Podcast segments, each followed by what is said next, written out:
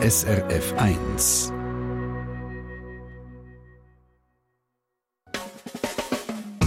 Deine Mundart auf SRF 1. Heute geht es wieder mal um eine Region, wo wir hier in der Sendung nicht so viel davon hören. Aus dem Baselbiet. Von dort kommt der Musiker und Autor Florian Schneider. Er ist früher in grossen Musical-Produktionen wie Jesus Christ Superstar oder A Phantom of the Opera zu sehen und zu hören. Gewesen. Jetzt macht er schon seit einiger Zeit Mundartlieder in seinem Oberbaselbieter Dialekt und schreibt Geschichten und Kolumnen. Mit diesen Text, sogenannte Chansongs und Geschichten, ist jetzt sein Buch «Krött im Haber und Kreien im Korn» rausgekommen. Über das redet jetzt dann gerade unser Mundartredakteur Simon Lüthold mit dem Florian Schneider. Aber zuerst hören wir gerade mal so eine Geschichte aus dem Florian Schneider seinem Buch über den Ernstli. Der Ernstli vom Schuckerblock vis-à-vis ist schon viel grösser. Und es schmeckt immer ein bisschen streng. Aber er hat einen Lederblösch und Garage ist das Goal. Der Ernstli ist der Automat und ich muss ins Goal. Und lohne einen rein, verteilt der Ernstli ganz fiese Kopfnüsse. Das kann er gut. Dank von der Mutter aus dem Appenzellischen. Weil wenn die zum Fenster ausruft, Ernstli, sofort reinkommen, sonst geht's aufs Hirn. Und dazu mit dem Zockeli-Absatz auf eine Simse hält, no wird der Ernstli ganz schnell, ganz klein und säckelt mit den Ballen rein, was gibst, was hast. Bei Räuber und Polly versteck mich mal mit dem Ernstli im Keller von der Frau Speichiger. Dort stehen auf dem Gestell ganz viel gelbe Büchse, Nesquik, mit Himbeergeschmack. Der Ernstli macht einen auf und schlägt zwei Hampfler Bull verhindern. Zwei Minuten später lüpft's und er verkotzt uns das ganze Versteck. Wegen der Himbeerkotze auf dem Kini vom Ernstli lüpft's mir eben auch grad. Da renne ich lieber ab und er gibt mir der Polizei. Beim Nacht sagt meine Mutter, das geschehe im Recht im Ernstli.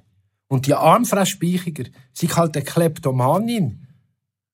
Die können gar nicht anders, dass immer nur Nesquik mucken im Konsi. Das sei wie ein Kranker, das müssen wir doch auch verstehen. Eines will ich mich abschlagen, der Ernstli. Aber mein älterer Bruder geht dazwischen, bis er selber am Boden liegt.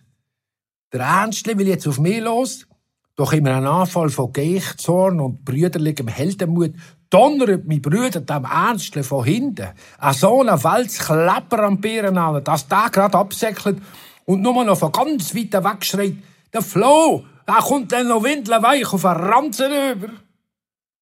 Schon dick habe ich einen grossen Bruder, der sogar der Ernstli Schiss hat vor. Einmal schenkt jemand im Ernstli ein Damenvelo mit Gepäckträger.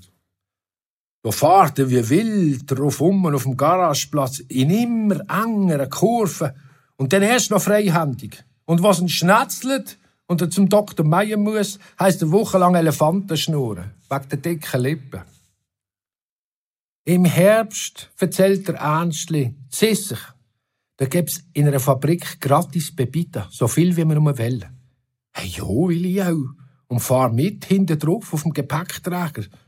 Und es geht alles über die halbfertige Umfahrungsstrasse bis auf Sissich.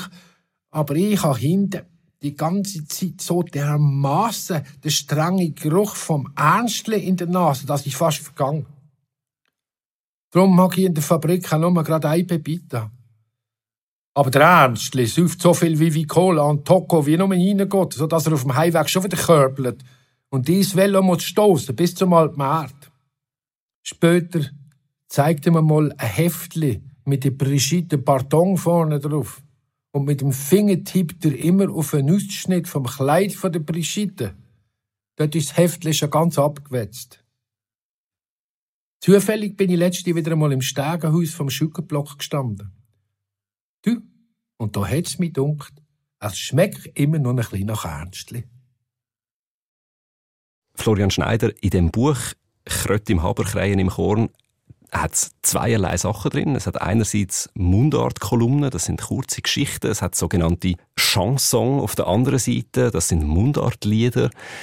Wenn man vielleicht zum Anfang mal über die Texte, also über die Prosa redet, über die äh, die Mundartkolumnen, die sind ja sehr unterschiedlich. Also da hat es Text drin über aktuelle Sachen, über Ereignisse, wo gerade so mehr oder weniger in der Gegenwart passieren. Das hat Erinnerungen drin, es hat sehr poetische Texte, wo man merkt, da ist da schweift der Blick übers Land und dann kommen Emotionen und Erinnerungen wieder rauf. Es hat auch frechere Texte drin.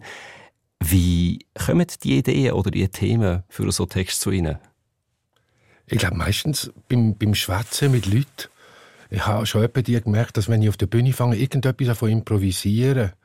Zum Beispiel sagt der Giger, hey, du musst eine halbe Minute schnurren mit den Leuten. Und, äh, weil ich muss hier von der Giga auf Gitarre wechseln oder so. dann komme ich plötzlich so ins Schwäudern rein. Und es kommt mir irgendetwas in den Sinn. Und letztes habe ich zum Pianisten über gesagt, hey, schreib das schnell auf, ich mache eine Kolumne drüber.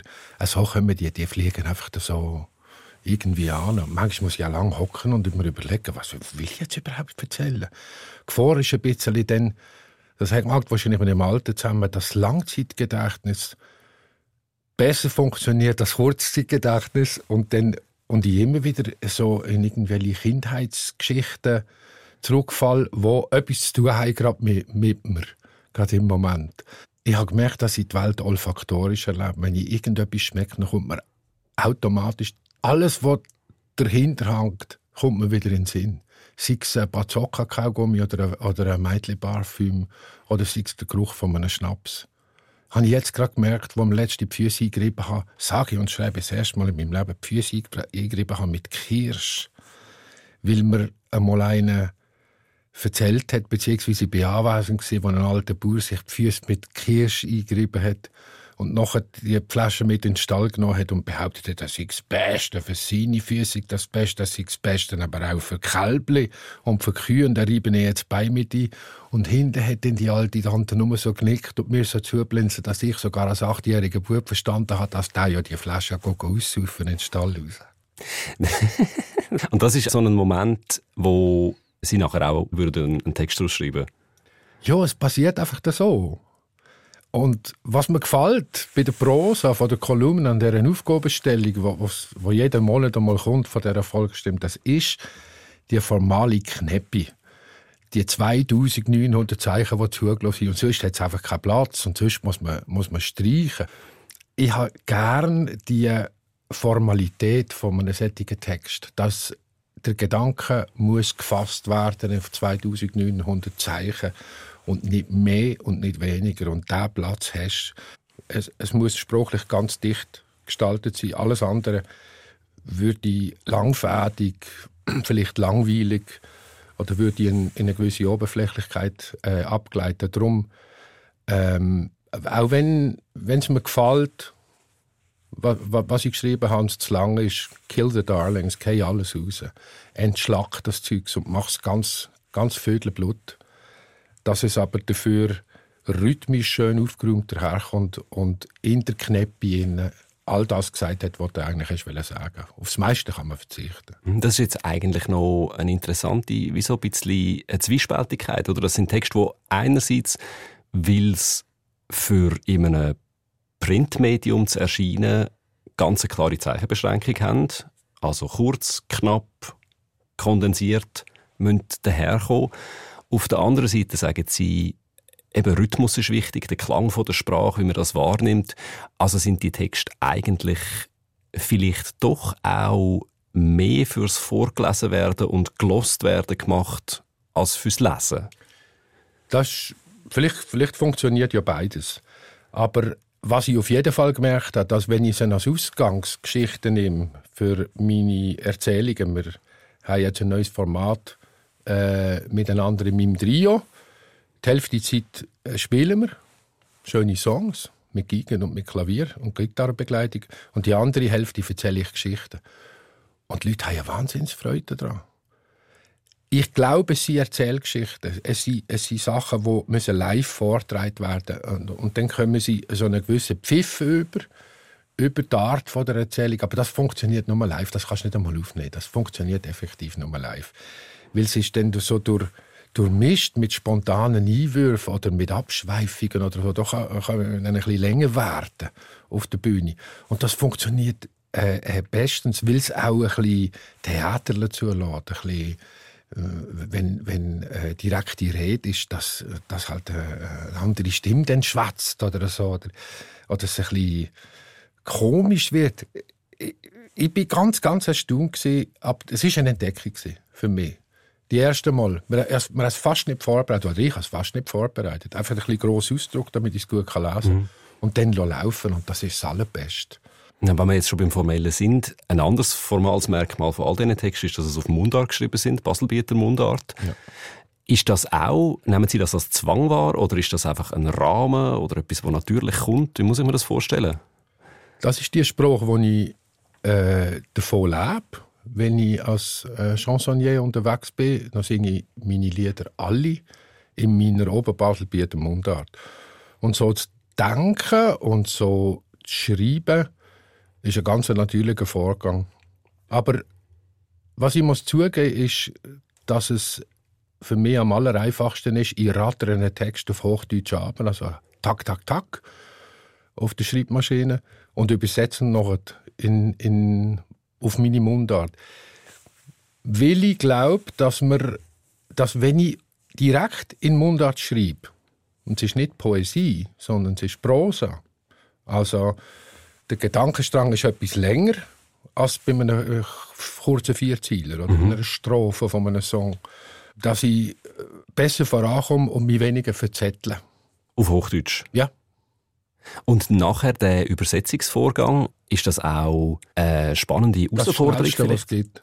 Ich bin viel, viel schneller im Zurückübersetzen, äh, simultan fast zurückübersetzen von Hochdeutsch in, in, in die Mundart als also im Verfassen vom, vom ganzen Text. Und an was könnte das liegen? Also ist dann die Oberbaselbieter Mundart von Ihnen eine besonders gute Sprache zum Erzählen? Ich glaube.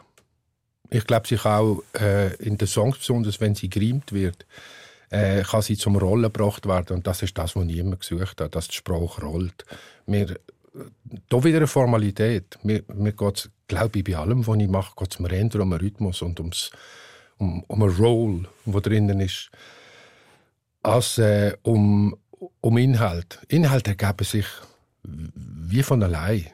Ich merke es jetzt gerade wieder im Moment. Wir stehen vor der Fasnacht. Ich habe wirklich meinen Kopf nie anders als bei der Schnitzelbank. Und das ist die knappste Form, die man überhaupt nur wählen kann. Oder sich antun. Ich muss sagen, sich antun. Weil wer ein rechter Schnitzelbänkler ist, der fährt im Oktober das Mal über, über das leere Blatt davon nachdenken, das da vor ihm liegt. Und, und kommt schon dann Panik über, hebt nicht genug beieinander, bis dann Februar oder März ist, wenn die Fasnacht anfängt. Und mir geht es genauso. Äh, Im Moment denke ich nur noch rhythmisch, nur noch in, in, in Zielen und in Riemen. So, auch beim Autofahren. Das ist, ist ein ganz komischer Vorgang. Ich denke immer, es ist wie, wie Messerschärfe für den Rest des Jahres. Wie, wie ein sprachliches Messer über einen Schleifstein abziehen. Mhm. Also wenn man so auf der Autobahn unterwegs ist, so der, der Mittelstreifen, der immer kommt und wieder geht und wieder kommt ja, und wieder geht, das genau. ist wie ein Takt. Ja, super, das ist ein schönes Bild. Was ja auch in allen von diesen Texten eine Gemeinsamkeit ist, es ist nicht nur die Sprache, es ist nicht nur Oberbaselbieter Mundart, sondern die spielen auch, die allermeisten von diesen Texten, spielen auch im Oberbaselbiet um Eigenschwil umeinander. Was macht der Raum, die, die Regionen so attraktiv für Sie? Wahrscheinlich eben der Fundus von Erinnerungen. Weil es dort passiert ist. Und weil sich mit der Sprache, weil es dort passiert ist, lässt sich es auch mit der Sprache von dort am besten erzählen. Die Sprache sagt, wo etwas passiert. Und die Sprache sagt auch, wie der Mensch, der sie redet, seine Welt betrachtet. Und dann betrachtet er halt seine Welt. Dort, seine Welt ist die, wo seine Sprache herkommt. So habe ich es auf jeden Fall immer erlebt. Das soll jetzt aber nicht so eine, eine patriotisch unterfütterte Geschichte sein, sondern sie ergibt sich automatisch beim aus dem Fenster raus schauen. Vielleicht ist ich bin ein Country Boy und bei uns passiert nichts. Ich muss zum Fenster raus schauen mit einem Kaffee in der Hand und Sonne im Gesicht und mir halt eben die Sachen selber einfallen. Und die sind dann halt eben meistens dort passiert, irgendwann einmal. Florian Schneider, seine Geschichten haben also sehr viel damit zu tun, wo er selber herkommt. Und bevor Simon Lütold mit ihm auch noch über einen zweiten Teil des Buch redet, über Mundartlieder, hören wir noch mal eine von diesen Geschichten vom Muse. Ostzeitung. Am Hang unterhalb vom Dietisberg steht ein älterer Mann auf der Matte mit einem Motor auf einem Wägeli. Und mit ihm zu wundern, was hat er mich? Ja, die schönen Matte sind auf der ganzen Fläche von Feldmäus und Maulwürfen und der Tunnel, erzählt er mir. Es ist eine richtige Blogheuer. Da müssen wir von Zeit zu Zeit eingreifen. Und das ging so. Zuerst den Motor laufen und der Abgasschlauch tief in ein Mausloch hineinstecken. Ein bisschen Rapsöl zugeben und sofort schauen, was aus den anderen Löchern rausrechnet. Dann schnell die Löcher verstopfen, dann sind die Viecher unter dem Boden gefangen und wurden vergast. Das ging rasch und ohne grosses Leiden, eine humane Tötung sozusagen. Tja, da ist dann technisch aber etwas gegangen seither, denke ich. Und habe gerade wieder den Schangi vor Augen. Wenn er auf der oberen Berglimatte mit der Hand einen Maushübel aufgrabt und aus dem Brotsachen ein verlöchertes Bückchen nimmt. Dann tut er ein paar blaue Klümpel rein und steckt dann die Büchse tief ins Mausloch. Ja, das Mausen mit Kapit will gelehrt sein, hey, das kann nicht jeder. Da muss man schon ganz genau wissen, wie es geht. Und er hat es vom Großvater, wo seinerzeit schon ein grosser Kapitmaus gesehen sei. Scheint's. Jetzt kommt's Wichtigste, sagt der Schang und macht die Überhosen auf. Man muss nämlich draufschiffen. Nur dann gibt's Gas im Büchsli und das geht durch die Löchli ab im Ausgang bis hinterst und macht's alle kaputt.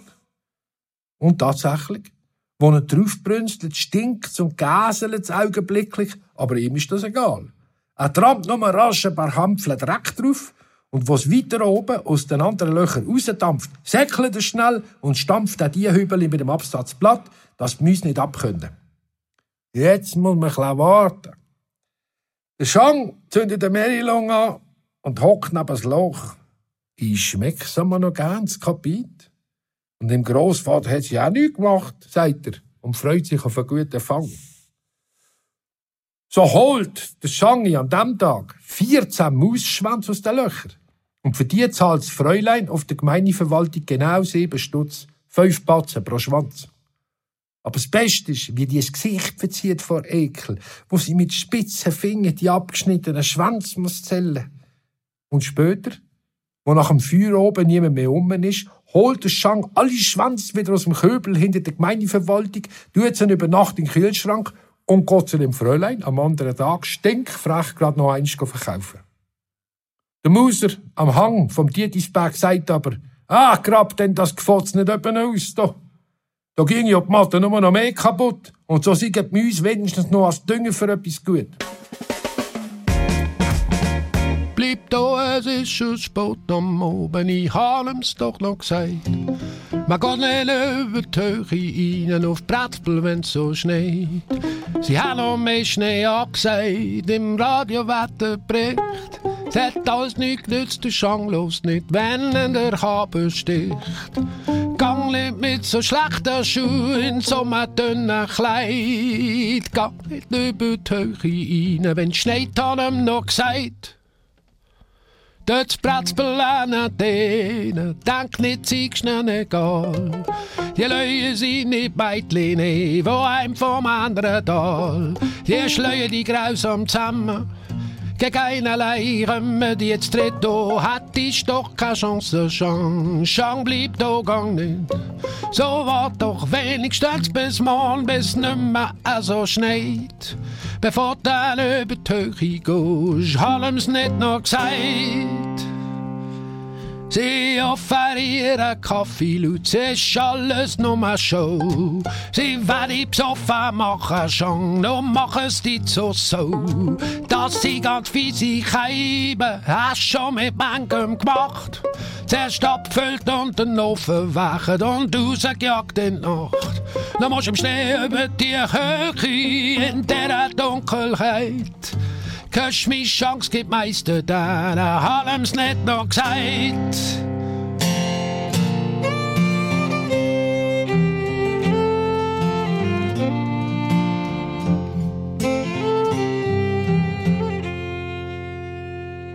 Wenn du umgehst, bleib nicht hocken, Chance, sonst magst du dann nicht aufstehen. und putzt das Blut mit Neuschnee ab und noch musst weitergehen. Lauf wieder Schang und bist auch müde und tut dir alles weh. Leg nicht ab, das ist kein Bett im frischen, kalten Schnee. Das ist keine Wärme, was du spürst, ist nur der Schnaps im Blut. Lauf wieder Schang und schlaf nicht ein, daheim wird alles gut.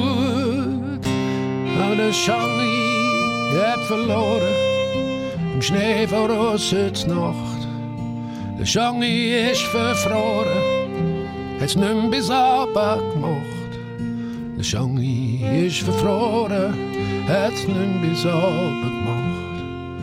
Der Schang hat verloren, nicht mehr bis Abend gemacht. Hat's nicht bis Abend gemacht. Hat's nicht bis Abend gemacht. Der Florian Schneider mit seinem Shang-Song. Das ist deine Mundart auf SRF 1 und der Florian Schneider ist mit seinem Buch «Krött im Haber und Kreien im Chor» zu Gast beim Mundartredakteur Simon Lütold. Florian Schneider, eine Figur, die immer wieder vorkommt, sowohl in den Geschichten als auch in den Songs, ist ein Mann namens Shang oder Shangli. Ich habe mich gefragt, Wer, wer, ist das eigentlich? Also ist das wirklich nur immer jemand oder steht der Shangli auch für eine Art Mensch? Der Shang ist der, den ich kennt habe in meiner, in meiner Jugend. Eigentlich besteht er aus drei Brüdern. Der hat so in einem schattigen Eckhaus gelebt, dort, wo wir herkommen. Und hat die Spruch geredet. Und die haben alle etwa gleich ausgesehen alle so, so rothörig, riesengroß und grobschlächtig und muskulös. Genau das hundertprozentige Gegenteil von mir. Und ich konnte ihnen immer können zuschauen, wie die Sachen anstellen. Die sind also höchst selten in die Schule gegangen. Die haben einfach gemacht, was sie wollen und haben der Mutter geholfen, ein bisschen Geld zu verdienen. Und so einen hat man einmal gelernt, Musen wie man, wie man Mäuse fährt. Und zwar indem man sie unter dem Boden unten vergast mit Kapit. Und dass der Einfluss von denen eigentlich so groß war auf mich, dass ich mich immer wieder an die anlehne, besonders an die Sprache, an die ultra antiquierte und uralte Sprache, die die untereinander geredet haben, in einer Unverfälschtheit. Diese Sprache äh, äh, sitzt bei mir fest in den in der Gehörgang. Und wenn ich will etwas schreiben, wo Mentalität hat, dann muss ich die Brille anlegen und die Welt so anschauen, wie so eins anschaut. Und dann kommt etwas dabei raus, wo Herz hat und wo Ernsthaftigkeit und Echtheit hat und, und, und eine Empfindung dahinter ist. Wenn ich das jetzt richtig verstehe, was Sie sagen, sind die eine Art Verkörperung von dieser Region oder mhm. äh, eben vom, vom, vom Geist von, von dem Oberbaselbiet offenbar?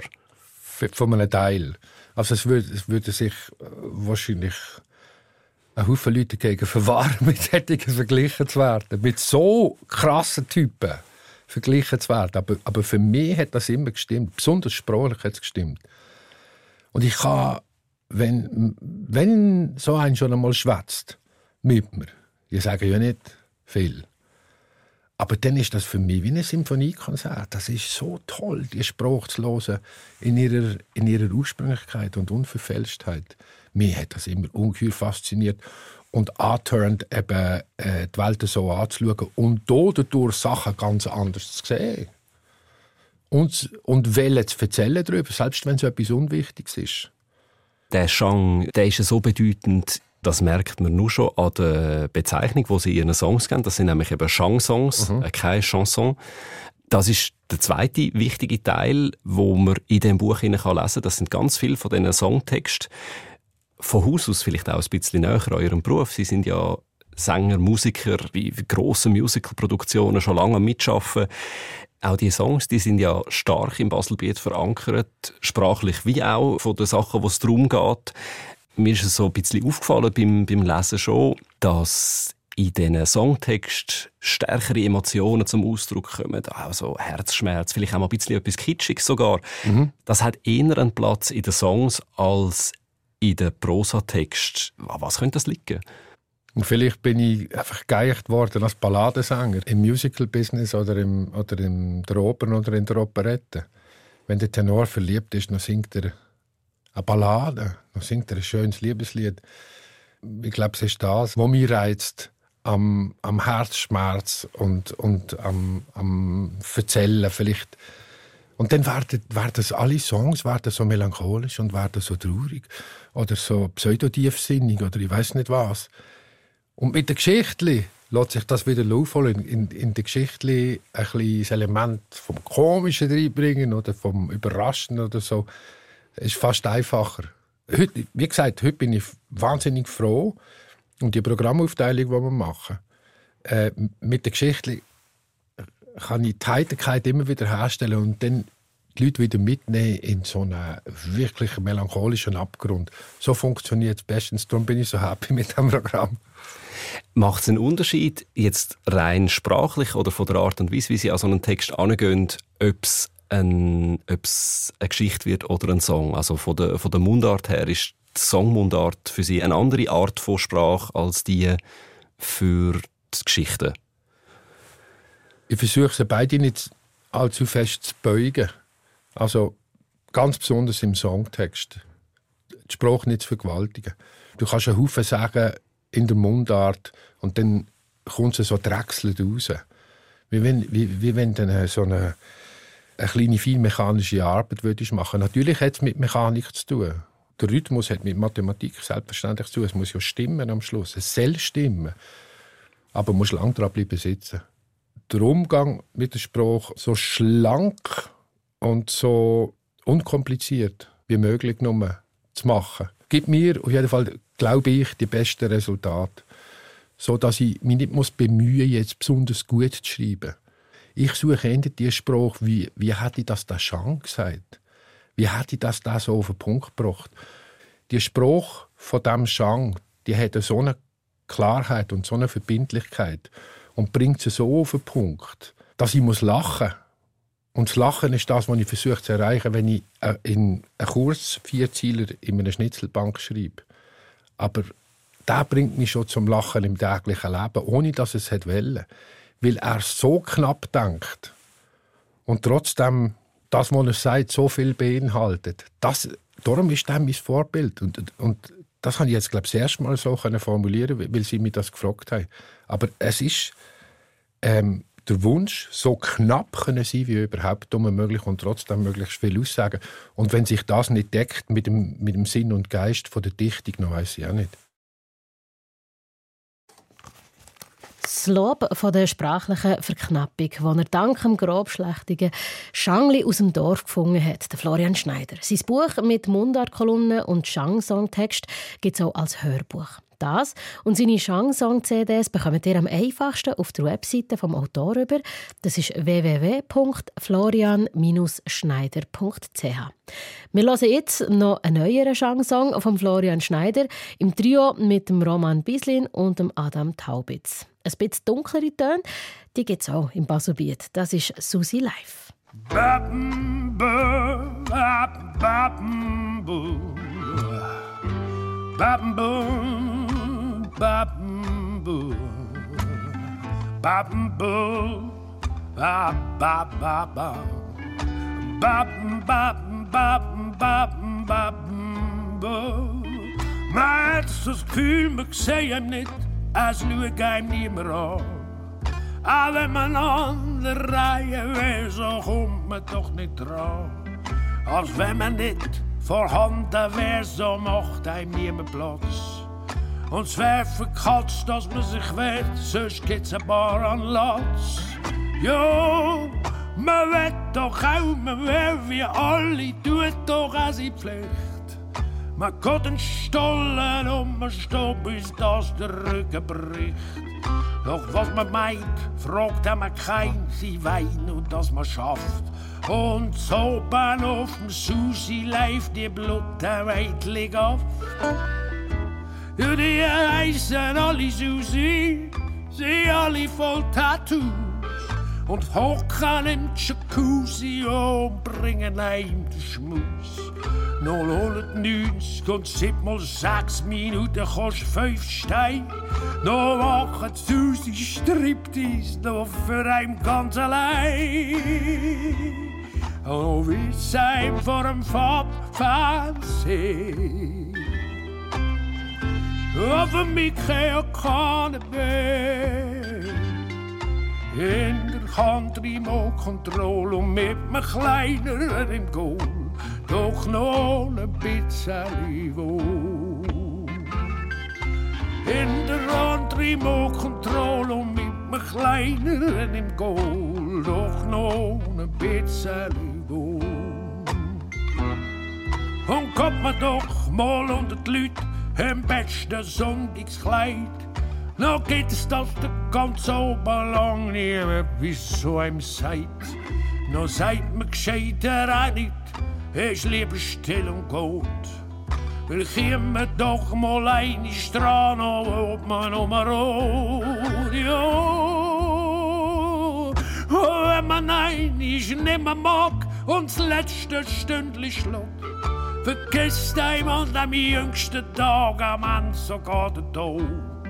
Was wär, wenn einem da übersät, als Winken nützt die nicht und einem de Gnadenstoß nicht geben und nehm einem das Leben nicht, ja. Noch könnt die ganze Welt untergeht, ringsum nur Gröll und Schutt. Nur unser rein, wenn und da ging einfach nicht kaputt.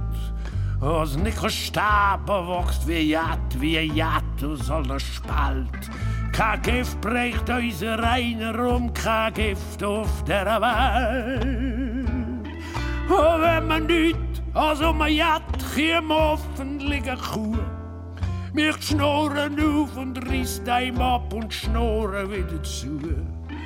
So erst sei man racht und schnurrt, dass so eine Kuh einem frisst und einem am Schluss dem mit man vor, als Flatter rausschießt. Aber man pfust ja vor dem Farb Fernsehen. Über mich kann mehr. Und Susi im Jacuzzi hat Feuer oben gemacht. Und man wünscht der Susi auch eine gute Nacht. Und Susi im Jacuzzi hat Feuer oben gemacht. Und man wünscht der Susi auch eine gute Nacht. Und man wünscht der Susi auch eine gute Nacht.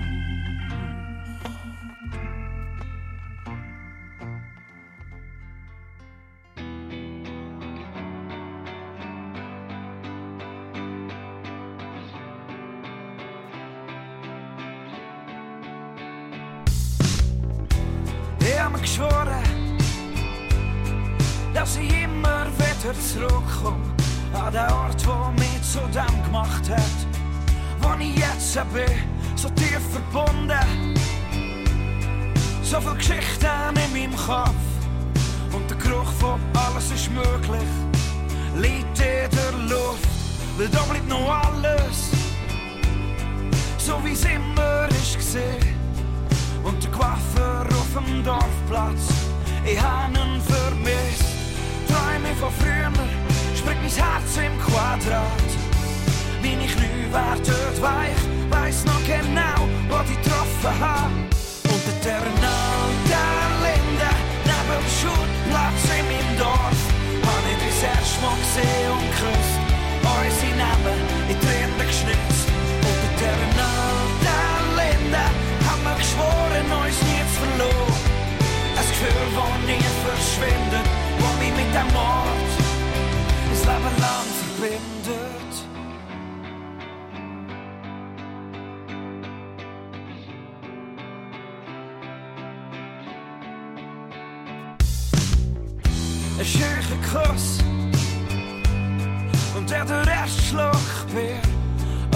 Welt Hand in Hand durchs Quartier.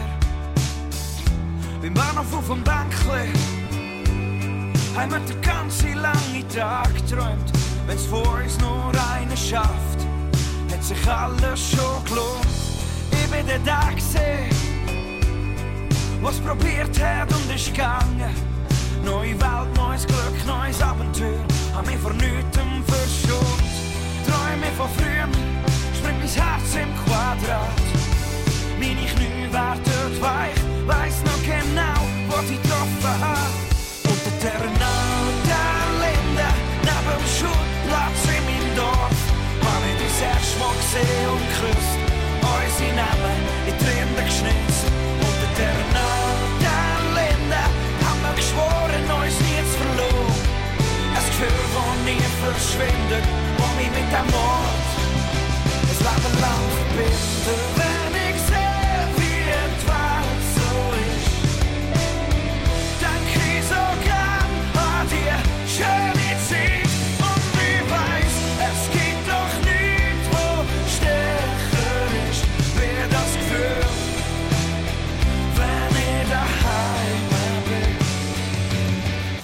die Flasche dreht und Lebensbriefe geschrieben.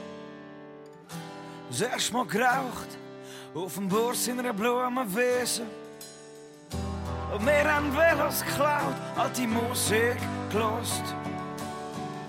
Und wenn ich so zurückdenke, hat sich alles schon gelohnt. Unter der der Linde, neben dem Schulplatz in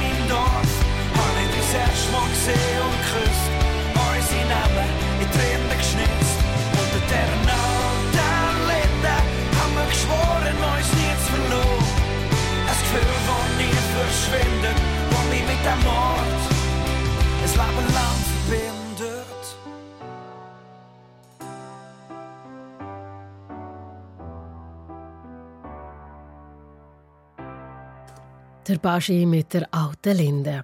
Deine Mundart auf SRF 1.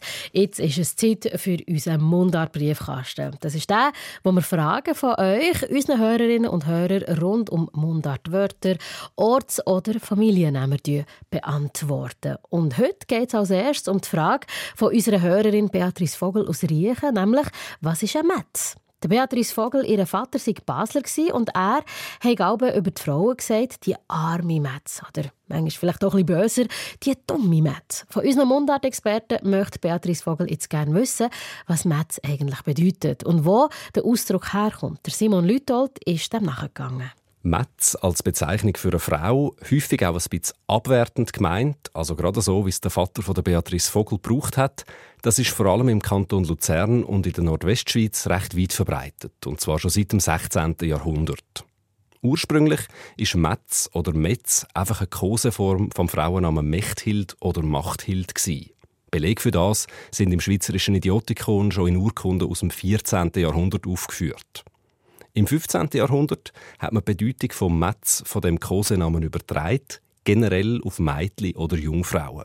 Im Schriftstück aus dem Kanton Luzern heißt es 1498, wann ein lediger Gesell einer ledigen Metzen ein Kind macht, also einer ledigen jungen Frau, dann muss er die finanzielle Verantwortung für das Kind übernehmen, auch wenn es unehelich ist.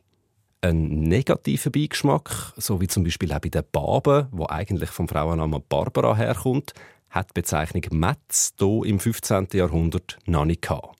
Der Beigeschmack ist erst rund 100 Jahre später zum ersten Mal beleidigt. Im 16. und 17. Jahrhundert hat man nämlich angefangen, Metz als abwertende Bezeichnung für sogenannte liederliche Frauenpersonen zu und für Prostituierte. Ein St. Galler Organist schrieb zum Beispiel 1531 über die Metz im Tobel und meint damit nachweislich eine Vulva. Was ein Metz auch noch sein kann, ist eine Bezeichnung für weibliche Tiere, vor allem für Hündinnen und weibliche Katzen. Das ist darum auffällig, weil so Bezeichnungen für weibliche Tiere sehr häufig parallel auch abwertend für Frauen benutzt werden. Ein anderes Beispiel dafür wäre Feutsch, wo auch als erstes ein weibliches Tier meint und außerdem als Bezeichnung für eine gemeine Dirne, ein schlaues altes Weib, eine Hexe benutzt wird. Oder auch ganz einfach das Wort Katz, wo auch abwertend für Frauen benutzt wird, sogar auch im Hochdeutschen, wo man zum Beispiel die Bezeichnung eine dumme Mieze hören kann. Sicher ist also, auch wenn Metz ursprünglich einfach eine Koseform von einem Frauennamen war, heute bringt man den unanständigen Beigeschmack von dieser Bezeichnung nicht mehr weg. Höchstens, wenn man die allerletzte Bedeutungsvariante wählt, wo aber nicht auf Personen angewendet wird. Ein Metz, wahrscheinlich sogar wieder nach dem Frauennamen Mechthild benannt, das ist im Mittelalter auch als Bezeichnung für eine riesige Kanone gebraucht worden, wo 100 Pfund schwere Eisenkugel geschossen hat. Ja, wer heutzutage eine Frau als Metz bezeichnet, macht sich also ziemlich sicher unbeliebt. Die nächste Frage an unseren Mundart-Briefkasten dreht sich um einen Ortsnamen. Unsere Hörerin Doris Albisser-Schürch aus Ruswil im Kanton Luzern hat uns nach dem Hofnamen Böltschi gefragt. Das ist der Name von mehreren Höfen und Gewerbebetrieben zu Rotenburg im Kanton Luzern und sie selber sei im Böltschli aufgewachsen. Von unseren Experten wird Doris Albisser-Schürch jetzt wissen, wie der Bölschi zu seinem Namen gekommen ist. Simon Lütold hat auch da recherchiert. Der Bölschi ist einer von diesen Fällen, wo ich alleine nicht an genug Quellen gekommen bin, um zu erklären, wie der Ortsname entstanden ist. Darum habe ich Kontakt aufgenommen mit der Erika Waser, die zusammen mit ihrem Team am Luzerner Namenbuch schafft. Von dem Namenbuch gibt es schon vier Bände, aber ausgerechnet der Bezirk Hochdorf, wo Rotenburg drin liegt, ist noch nicht publiziert. Der kommt erst im Band 5 raus. Aber Erika Waser hat mir ganz exklusiv und vorab mit Quellen und auch mit einem Deutungsvorschlag können aushelfen. Also eine echte Premiere, die wir da jetzt gerade haben. Der älteste Beleg vom Hofnamen Bölschi zu Rotenburg kommt aus dem 16. Jahrhundert. Dort ist in einer Aufzeichnung beschrieben, wie Mein Sesshof Pölschi an andere Güter grenzt. 1566 hat man Pölschi noch mit P geschrieben. 1577 ist es dann schon der Böltschenhof mit B und seitdem ist in allen Belegen nur noch die Rede von Bölschi mit B. Erika Waser vom Luzerner Namenbuch erklärt, die älteste Form Pölschi deutet darauf hin, dass der Bölschi seinen Namen vom schweizerdeutschen Wort Boll für einen rundlichen, kuppelförmigen Hügel oder für eine Anhöhe hat. Der zweite Teil Chi ist ein Suffix, wo man in der Regel eine Verkleinerungsform damit bildet. Also ist der Bölschi eigentlich ein kleiner Boll. Man wäre fast versucht zu sagen, ein Bölleli. Das Chi gibt es auch noch an anderen Stellen, zum Beispiel im Afers zu Graubünden. Dort gibt es ein Bühlchi, eine Verkleinerungsform zum Bühl. Und das mit dem Boll, dem rundlichen Hügel, das ergibt beim Bölschi auch topografisch Sinn. Im Westen vom Bölschi hat es einen kleinen, rundlichen Hocker mit Wald drauf. Heute heisst der Schlattwäldli, aber wahrscheinlich ist das genau der Boll, wo am Bölschi ursprünglich seinen Namen gegeben hat. Dass Doris Albisser Schürch übrigens schreibt, sie sei im Bölschi aufgewachsen und ich die ganze Zeit gesagt habe, der Bölschi, das kommt nicht von ungefähr. An gewissen Stellen kann man zwar vom Bölschi als Neutrum lesen, aber die Erika Waser vom Luzerner Namenbuch hat mir geschrieben, ihre Gewährsperson spreche den Hofnamen auch männlich aus, der Bölschi. Und das kommt davon, dass das maskuline Wort Hof immer mitdenkt sich. Wenn man auf dem Bölschi sagt, meint man eigentlich auf dem Bölschi Hof. Der Hofname Bölschi kommt also von einem bewaldeten, rundlichen Höcker im Gelände, sagt Simon Lüthold. So, und jetzt steht da im Mundart-Briefkasten noch die Klärung von einem Familiennamen an. Heute ist es der Name Trutmann. Unsere Hörerin Regula Trutmann aus dem zogerischen Menzingen und unser Hörer der Edi Trutmann von Rickenbach im Kanton Schweiz interessieren sich für ihren Nachnamen und wollen mehr dazu erfahren. Erklärungen zum Namen Trutmann gibt es von der Gabriela Barth vom Schweizerischen Idiotikon. Mit ihrer geredet hat unser André Perler von Mundart-Redaktion. Also Gabriela, fangen wir bei der Herkunft von dem Namen an. Der Edith Trutmann hat in seiner Frage geschrieben, er glaube, alle Trutmanns mit Doppel-T kommen von Seelisberg am Urnersee und Trutmanns mit EMT sind von Küsnacht am Rigi. Passt das zu deinen Anforschungen? Ja, das stimmt. Also zuerst einig hat Edith Trutmann schon richtig bemerkt, dass es zwei Schreibvarianten von dem Namen gibt, nämlich mit einem T oder mit zwei T in der Mitte. Und auch die geografische Verteilung ist richtig, nur nicht ganz vollständig. Truttmann mit Doppel-T ist im Kanton Uri neben Seelisberg auch noch in Altdorf, Bauen, Bürgle und in Seedorf vor 1800 alt verbürgert. Mit einem T, aber wirklich nur im schweizerischen Küsnacht am Rigi. Und das ist auch heute noch so. Also die meisten von den heute rund 600 Truttmann mit Doppel-T, die wohnen in Seelisberg und die rund 400 Truttmanns mit einem T, die wohnen in Küsnacht am Rigi. Jetzt mal zu der geografischen Verbreitung. Was bedeutet der Name Truttmann? Also Truttmann ist ein sogenannter Vatername und zwar zum althochdeutschen Vornamen Truttmann. Der ist zusammengesetzt aus althochdeutsch Trut, das bedeutet vertraut, lieb und der Endung Mann. Also ein vertrauter, lieber Mann als Bedeutung vom Vornamen Truttmann. Du siehst, der Familienname Trutmann sei ein Vatername. Wieso hat man jemanden nach dem Vornamen vom Vater benannt?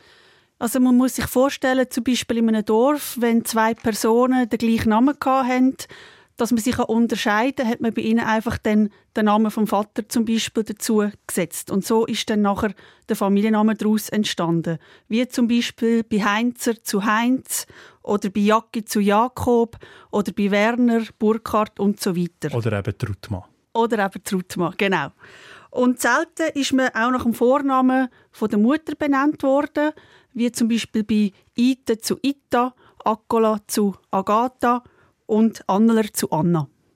Unsere Hörerin Regula Trutmann schreibt, es gebe auch noch den Namen Trottmann mit O und der sei verwandt mit Trutmann. Stimmt das, Gabriela? Ähm, nein, das stimmt nicht. Es handelt sich da um zwei unterschiedliche Namen mit zwei unterschiedlichen Motiven. Trottmann mit O ist im Gegensatz zu Truttmann mit U kein Vatername, sondern ein Berufsname. Zusammengesetzt aus Mittelhochdeutsch Trotte und das steht für Weinpresse und der Endung Mann. Der erste Trottmann ist also ein Besitzer von so einer Weinpresse oder hat die betrieben. Und Trottmann ist übrigens nur gerade im aargauischen Rottenschwil alt verbürgert. Das heißt überhaupt nicht in der näheren Umgebung von Seelisberg oder Küsnacht am Rigi wie Trottmann. Fassen wir zusammen. Trutmann ist ein Vatername zum althochdeutschen Personennamen Trutmann. Der Name bedeutet so viel wie vertraute, liebe Person. Trutmann mit Doppel-T ist im Kanton Uri als Bürgergeschlecht beleidigt und Trutmann mit einem T in Küsnacht am Rigi. Und damit machen wir den Mundartbriefkasten wieder zu für heute. Gerade anschliessend geht es dann noch um eine Liebeserklärung an die deutsche Sprache, aber jetzt ist zuerst mal Mundartmusik angesagt. Bettina Schelker und die Postergruppe mit Zeit.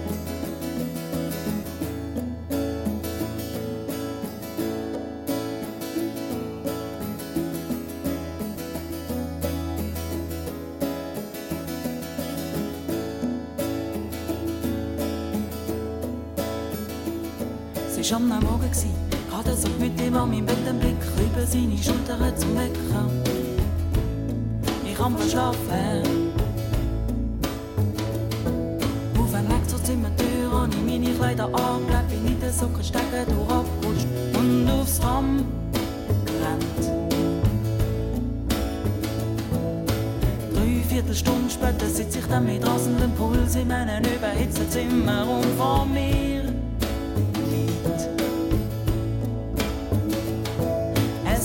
Zeitungsdossier mit dem Titel gedruckt rechts oben, wo heisst Unwissen zum Thema Zeit.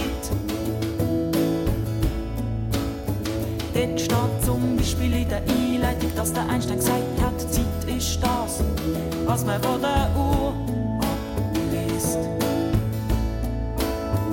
Oder dass es Atomuhren gibt, die nach einer Million Jahren nur eine Sekunde falsch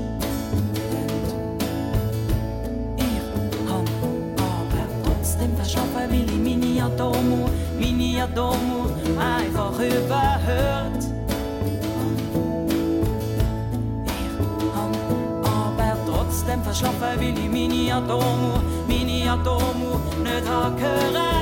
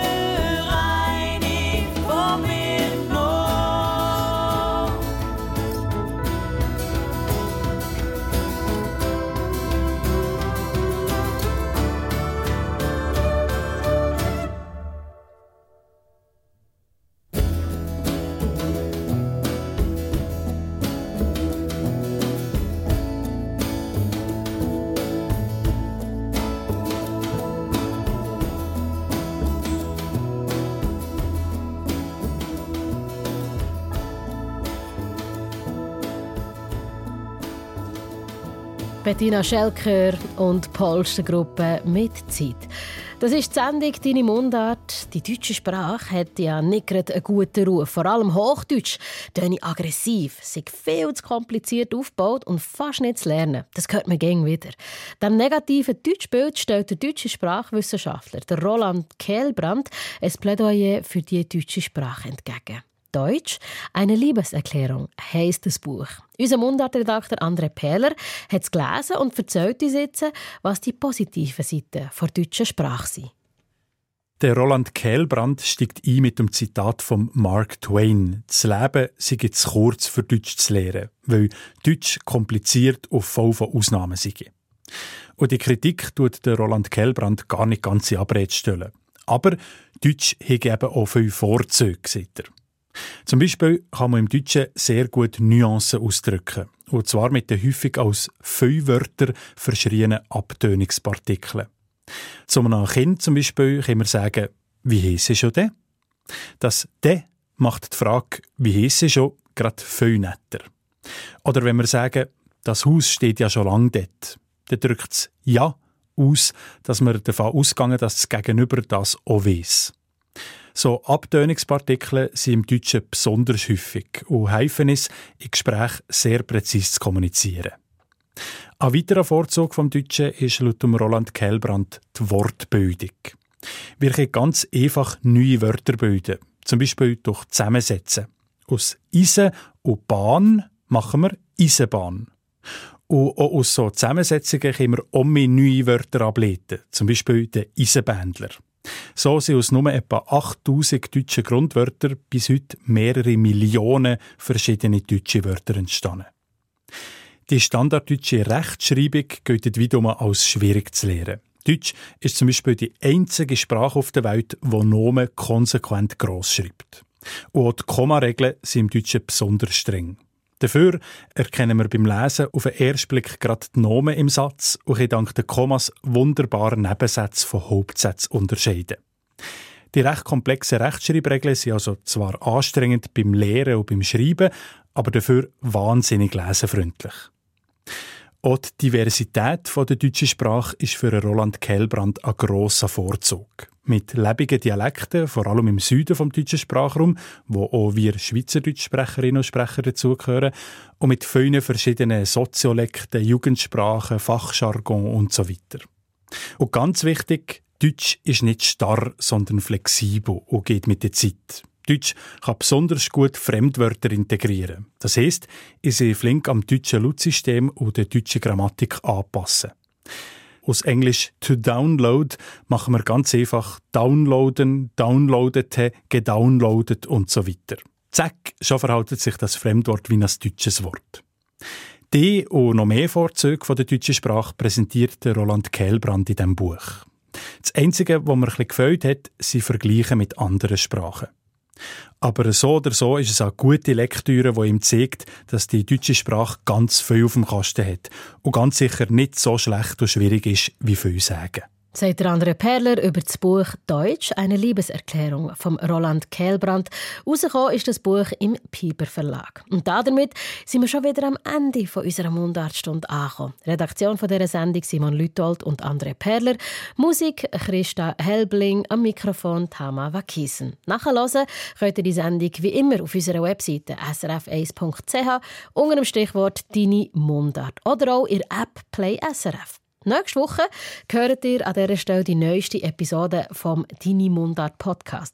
Nadia Zollinger und Markus Gasser gehen der Frage nach, ob und wie man anhand von Mundart von jemandem herausfinden kann, aus welchem Teil vom Kanton Aargau die Person herkommt. Das, wie gesagt, nächste Woche am Donnerstag, wie immer ab der 8. hier auf SRF 1. Ich wünsche euch an dieser Stelle einen wunderschönen Abend. Deine Mundart.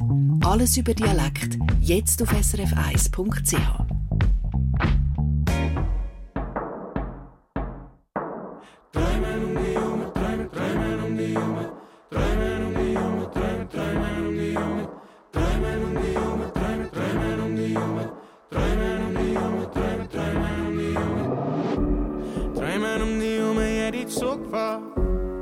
Basel bis Milano, bis ich aufwach. Steigen aus, warte drauf, dass du mich auffangst. Doch seit dem Sommer bist du nicht mehr um und die Welt ist plötzlich grösser, seit du weg bist. Und mir fehlen die Wörter, seit du weg bist. Ey. Kann mir etwas sagen, ob du echt bist? Seit dem Sommer bist du nicht mehr um und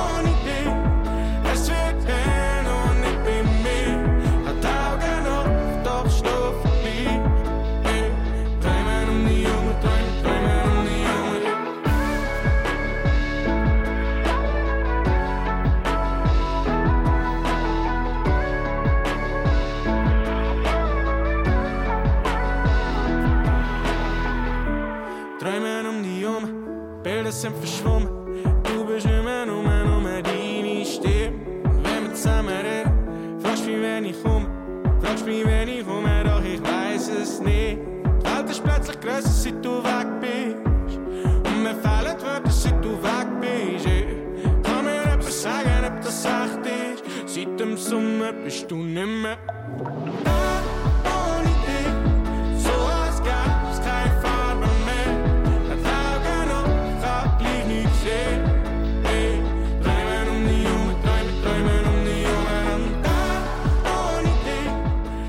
Le Tourist mit Tag ohne Idee und jetzt noch ein Blick auf die Schweizer Straße. Eine Sendung von SRF1. Mehr Informationen und Podcasts auf srf1.ch.